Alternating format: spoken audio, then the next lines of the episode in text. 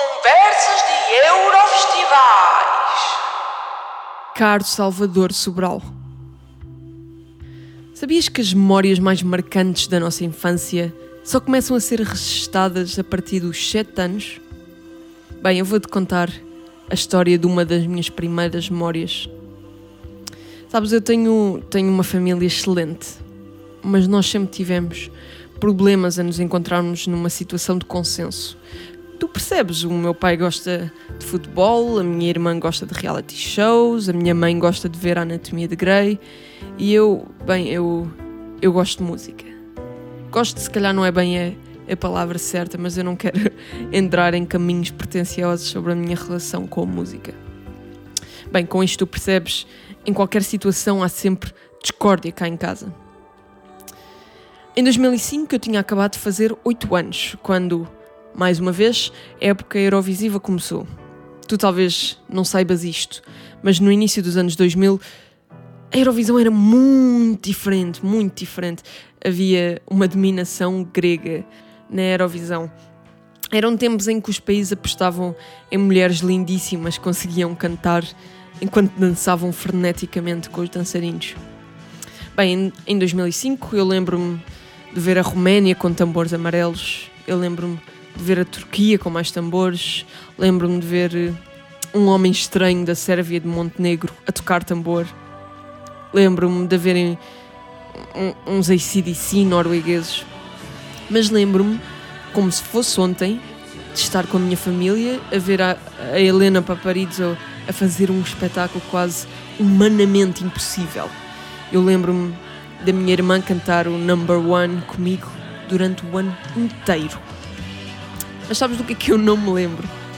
Eu não me lembro do Natal de 2005, eu não me lembro do meu oitavo aniversário. Desde muito cedo, os três dias da Eurovisão foram sempre o momento alto do meu ano. São os dias mais importantes de família e são os dias em que consigo conectar com pessoas muito diferentes de mim por toda a Europa são os dias em que pessoas que pouco têm em comum reúnem-se à volta deste evento e partilham este pequeno pedacinho de alegria. A minha mãe conta-me histórias de quando ela era criança, que na aldeia de Viseu em que ela vivia, o dia da Eurovisão tinha uma importância colossal. Toda a aldeia reunia-se no café para poder ouvir as Doce ou Carlos Paião representar Portugal. O meu pai conta-me histórias semelhantes em que aqui em Lisboa era impossível encontrar pessoas nas ruas da capital enquanto Carlos do Carmo cantavam Uma Flor de Verde Pinho no palco holandês. Mas a realidade nas últimas duas décadas tem sido muito diferente. Sem querer apontar dedos e atribuir a culpa a alguém, a negligência veio de algum lado a febre da Eurovisão desapareceu por completo de Portugal. O Festival da Canção reduziu muito a qualidade de produção. Nós começámos a levar canções mais fracas e menos apropriadas para competir, e os resultados foram progressivamente piores. O português comum, que não gosta de ver o país a falhar miseravelmente ano após ano, deixou de ver o Festival da Canção e a Eurovisão, e portanto os valores da audiência começaram a diminuir drasticamente e, consequentemente, a qualidade da produção do Festival da Canção continuou a reduzir, começámos a levar canções ainda mais fracas e consegues ver como é que este ciclo vicioso nos levou à situação em, em que estávamos antes de ti. Estranhamente, a canção que a tua irmã escreveu é exatamente o que nós precisávamos. Nós precisávamos de encontrar um meio termo entre uma canção cantada em português, que representasse a nossa cultura e uma canção que se distinguisse das outras em competição. Nós precisávamos de pôr Portugal no mapa. E não é que o segredo foi simplicidade. Não é que o segredo foi jogar sem olhar para as regras do jogo. Não é que o segredo foi apostar em música que toca corações em vez de música que é fácil de ouvir. Eu não me lembro de ver algo na Eurovisão que fosse tão puro, tão despido de estratégias, tão genuinamente humilde. Eu não, não consigo sequer te explicar o orgulho que foi ver-te naquele palco. O orgulho que foi ver que os portugueses preferem falhar com algo lindíssimo do que ser bem-sucedidos com algo que não tem as cores da nossa bandeira. Amar pelos dois não ganhou o voto do júri e o voto do televoto ao acaso. Estas pessoas votaram na tua canção porque era impossível ficar indiferente naqueles três minutos. Era impossível não se ficar inundado pela canção. Amar pelos dois não é uma canção que entra por um ouvido e sai por outro. Não é uma canção que será esquecida quando vierem outras. As pessoas não se vão lembrar de ti como o rapaz que bateu recordes eurovisivos. As pessoas vão se lembrar de ti como aquele que ganhou em nome da música. Aquele que não precisava de luzes, não precisava de efeitos, não precisava de dramatismos e não precisava sequer do palco. Tu só precisavas de alguém que estivesse disposto a ser contagiado pelo que tu fizeste. Alguém que estivesse disposto a afastar-se das expectativas que existem para uma canção Eurovisível. Alguém que se esquecesse do contexto em que estavas a atuar e que a única coisa que realmente importasse era a canção.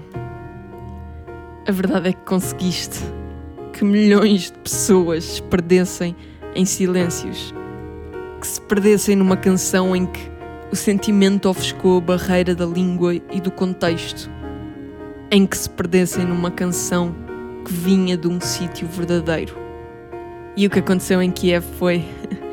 Nós aparecemos de fato bem para uma festa de máscaras, porque sabíamos que deveria haver uma piscina, algures.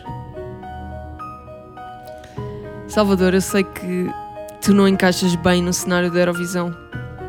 Mesmo depois de ganhares e bateres recordes, continuas a não encaixar bem no cenário da Eurovisão. Sabes, eu adorei o teu discurso de vitória, o discurso que tu te escolheste fazer, especialmente porque em Portugal vemos que não é dado o devido mérito aos compositores e artistas nacionais. Vemos as rádios a preferirem passar 10 vezes por dia a canção do Ed Sheeran em vez de passarem um álbum mais recente da Rita Red Shoes, ou de apoiarem os nomes nacionais mais pequenos. Vemos os media outlets a escolherem noticiar insignificantes acontecimentos na vida de celebridades do que a nos informarem que o Miguel Araújo lançou um álbum magnífico este ano. A música realmente tornou-se um negócio e o que impera é o que vende mais. E tu tens razão. A tua vitória poderá ser um passo importante em nos redirecionarmos em Portugal para os artistas nacionais que têm histórias para contar e emoções que transcendem a música em si. E eu espero que sim. Mas enganas-te numa coisa, Salvador. Eurovisão nunca foi e nunca será unicamente celebração de música. Eurovisão é o pretexto brilhante para expor a música nacional e para partilhar um pouco da nossa cultura. É verdade. A Eurovisão é uma, a maior plataforma para unir pessoas naquilo que todas as nações têm em comum. É verdade. Mas esqueceste que a Eurovisão é também a celebração do trabalho de designers gráficos que têm o trabalho importantíssimo de transformar a emoção de uma canção em deslumbramento visual. É a celebração dos diretores artísticos que transformam um simples concerto num programa televisivo fascinante. É a celebração dos programadores que fazem o jogo de luzes e são bem-sucedidos a lidar com o fogo de artifício. É a celebração de uma organização, de um evento em que se consegue criar uma plataforma em que todas as culturas se encaixam e ninguém se sente como um forasteiro. Eu arriscava-me a dizer que a música nem sequer é o o aspecto mais importante da Eurovisão. Tu tiveste o, o discurso certo no sítio errado. Sabes, eu, eu estou desejosa para ver como é que a Eurovisão vai impulsionar a tua carreira no futuro. Eu espero mesmo que te tornes num dos maiores nomes neste país e que a tua música tenha a atenção que merece. Eu espero que tenhas a vida calma que tu queres ter mas espero que as pessoas nunca deixem de ficar entusiasmadas para te ouvir cantar a Marta os dois. Espero que, como acontece comigo, que a Eurovisão tenha mudado para sempre a tua vida. Eu digo-te um obrigado do fundo do meu coração. Tu não fazes ideia, não fazes ideia da importância do que tu fizeste, da importância que que tu fizeste tem para muitos de nós. As lágrimas de alegria que muitos de nós choramos durante horas. A ansiedade com que estamos a lidar para, finalmente, depois de tantos anos, o nosso país poder albergar a Eurovisão. Um obrigado sincero, Salvador. A ti devemos todo o sucesso que se prevê para o futuro. Obrigada. Mesmo.